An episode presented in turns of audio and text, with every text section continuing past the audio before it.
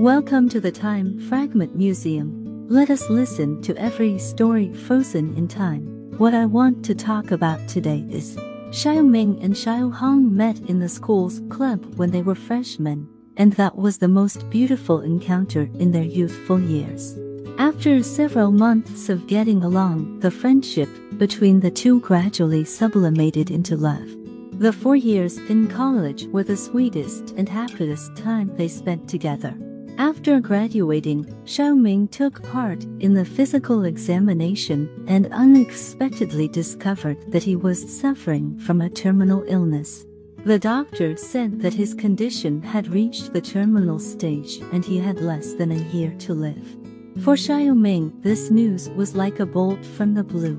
He didn't know how to face the reality in front of him. He was unwilling to make Xiao Hong worry about it so she decided to hide this matter and broke up with her temporarily. Xiao Hong was very confused by Xiao Ming's decision. She didn't understand why he wanted to break up suddenly. Xiao Ming just hugged her quietly without giving any explanation. He knew that once he opened his mouth, he couldn't hide his inner grief. And Xiao Hong would also find out about his illness. He would rather bear all this alone than let Hong worry about him.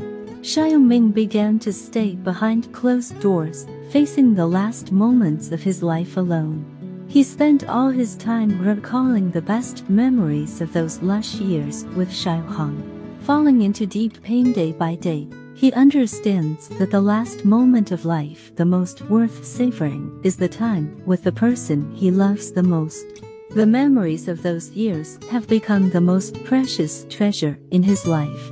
The day before his death, Xiao Ming wrote a long letter to Xiao Hong, explaining why he pushed her away. He spared her from blaming herself and wished her a better person in the future. The next morning, when Xiao Hong opened the letter, Xiao Ming had already passed away.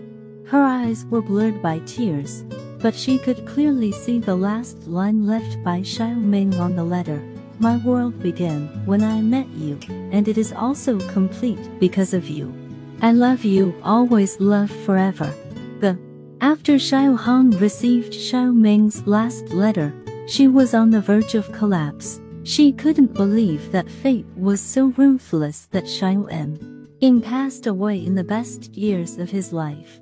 She recalled painfully the bits and pieces of being with Xiao Ming, the best memory in those green years, but now it has become the deepest regret in her life. Xiao Ming's funeral was very simple, only Xiao Hong and their relatives and friends attended.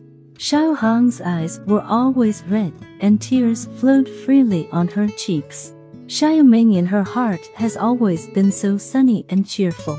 The figure who ran across the campus holding her hand in the university is forever frozen in her memory at this moment. The brevity of life made her deeply realize that the most precious moments often disappear in a blink of an eye.